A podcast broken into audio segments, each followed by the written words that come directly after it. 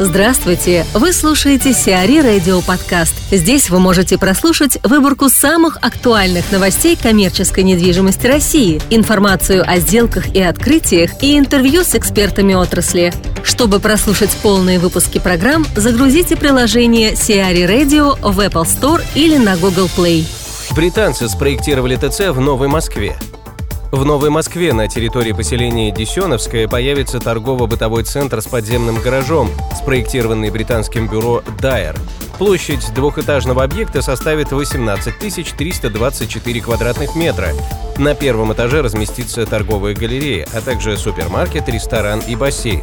Второй этаж займут магазины, кафе, административный блок, спа-салон и помещение спортивно-оздоровительного комплекса. Также проектом предусмотрены подземная парковка на 93 места и наземная на 96 мест. Глава Мунитор Группе Вальдемар Вайс в гостях у ТЦ «Авиапарк». Представители торгового центра Юлия Дьякова и Вероника Котелкина рассказывают о старых и новых концепциях фудкорта, современных тенденциях food and beverage. Продолжение следует. Добрый день, коллеги. Мы продолжаем э, наши встречи и общение с коллегами по рынку и обсуждаем новые формы привлечения посетителей в торговые комплексы, потенциальных клиентов, увеличение конверсии, поддержание трафика. Э, Все то, что волнует э, собственников и управляющих практически всех торговых центров на планете Земля, а не только в границах нашей великой родины вечно зеленых помидоров. Итак, э, мы сегодня разговариваем с Юлией Дьяковой и Вероникой Котелкиной, с людьми, которые отвечают за один из, пожалуй, самых сложных объектов, одних, одним из самых больших в Европе объектов, одним из самых сложных с точки зрения именно создания потока, поддержания его, создания доходности на объекте тяжелые времена, которые со времен мамонтов регулярно повторяются на территории нашей Родины, кризисные, наступили как раз в тот самый счастливый момент, когда этот торговый комплекс открывался.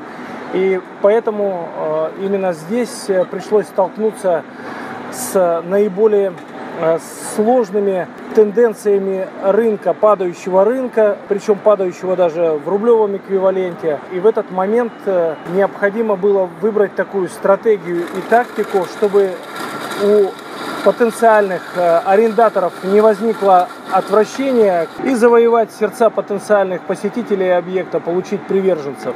Торговый центр открывался, как уже было сказано, в достаточно сложные времена. Стояла реально большая задача по привлечению потенциальных посетителей, по созданию лояльности, по формированию, вернее, лояльности э, к торговому центру. Эти задачи пришлось решать оперативно и делать это максимально качественно. Акцент в первую очередь делали как раз на самый, наверное, сейчас актуальный, актуальное направление на food and beverage. Недаром все последние исследования показывают, что в современных реалиях желание человека проводить э, время в торговом центре это не только шопинг, но и в первую очередь развлечение и качественное времяпрепровождение э, в форматных ресторанах, предприятиях общественного питания, развлекательных зонах. Ну, На да. это делали акцент. Да, это Юля была с нами. Юля, а вот у нас там, мы когда ходили по вашему фудкорту, мне показалось, что очень много таких обычных э, серийных убийц, этих операторов, э, которые стоят в любом торговом центре и даже во многих переходах. То есть там KFC, Burger King, Макдональдс, которых много в Москве.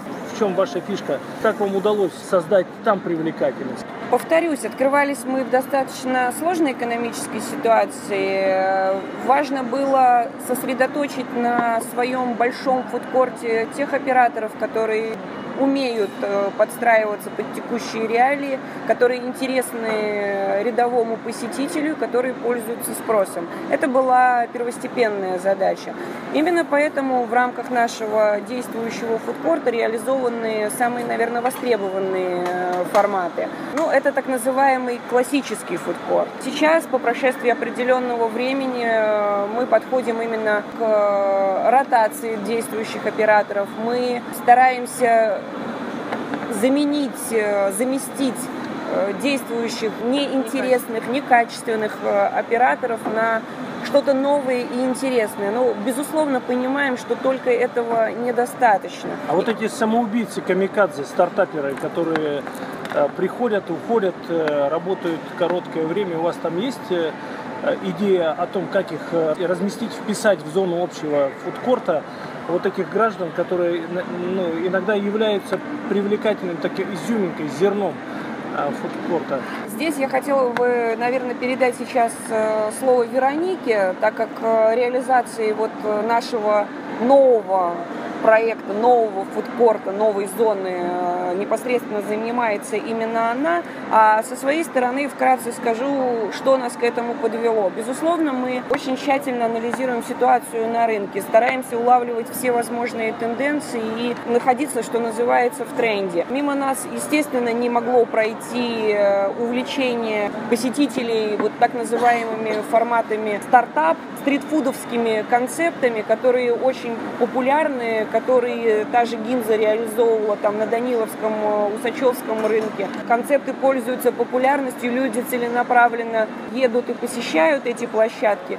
Мы не могли обойти это своим вниманием. И так у нас родилась идея создания нового формата фудкорта, его грамотная интеграция между действующим классическим фудкортом и э, нашей ресторанной зоной. Площадка у нас относительно небольшая, под этот э, формат была отведена 1800 квадратных метров. Но а, о том, что мы там планируем, как это будет выглядеть и на что будем делать акценты, расскажет Вероника.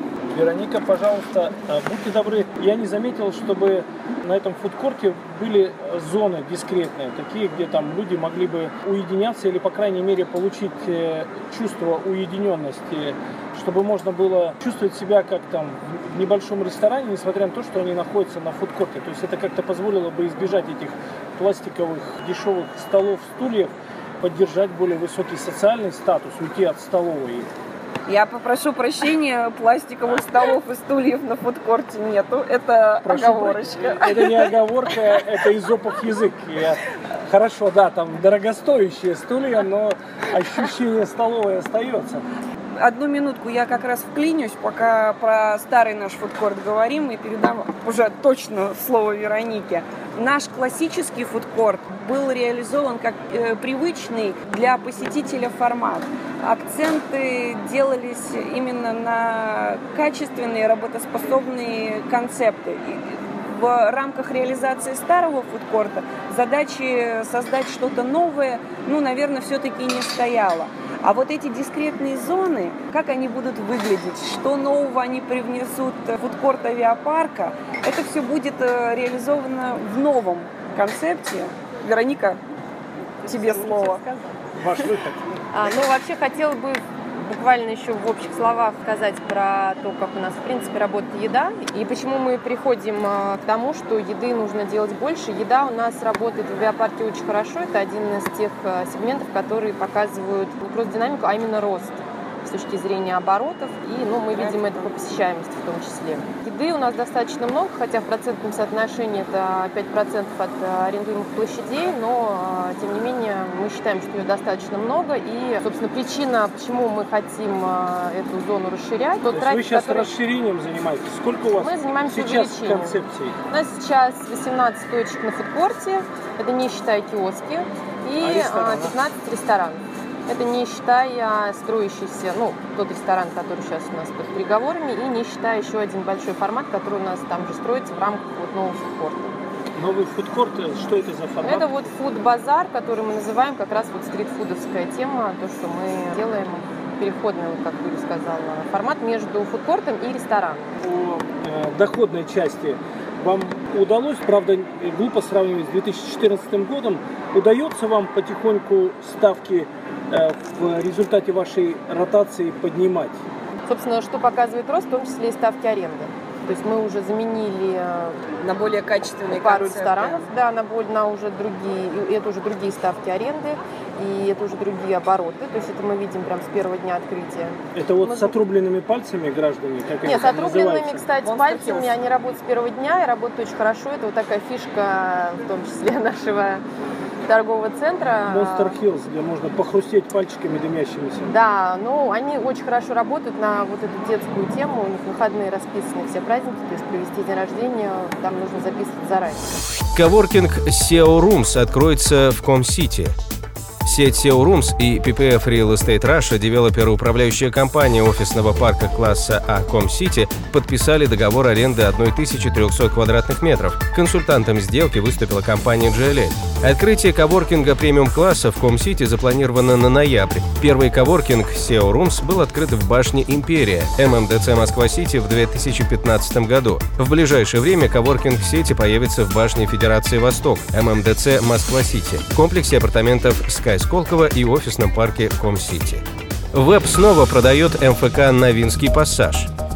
ВЭБ планирует до конца текущего года реализовать на аукционе Новинский пассаж в Москве. Общая площадь объекта составляет 78 тысяч квадратных метров, в том числе более 36 тысяч квадратных метров офисная часть и 10,5 тысяч квадратных метров торговая. На балансе УАО «Новинский бульвар 31» также находится участок площадью 6,6 гектара. Еще 1,4 гектара компания арендует. В 2014 году МФК планировала приобрести группа БИН, ныне Софмар, по цене 13,5 миллиардов рублей или 360 миллионов долларов. Тогда из-за обвала курса рубля сделка не состоялась. На сегодняшний день стоимость объекта оценивается экспертами в сумму около 14-18 миллиардов рублей или 230-300 миллионов долларов. Moscow Property Tour состоится уже через неделю. 29 августа в Москве состоится тур по объектам коммерческой недвижимости. Концепция тура подразумевает посещение различных и уникальных, каждый по-своему объектов.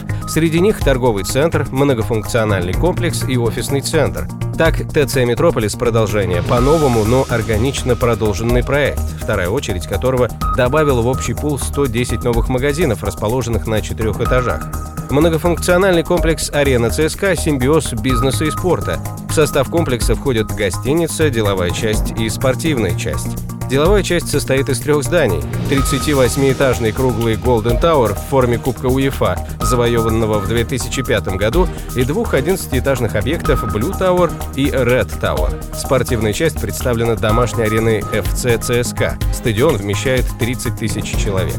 Дизайнерский бизнес-центр NeoGeo – это самодостаточный мини-город – не выходя за его пределы, можно работать и отдыхать, заниматься спортом и делать покупки, устраивать конференции и решать любые житейские вопросы. Неогео состоит из восьми различных атриумов, выполненных в формате мини-парков.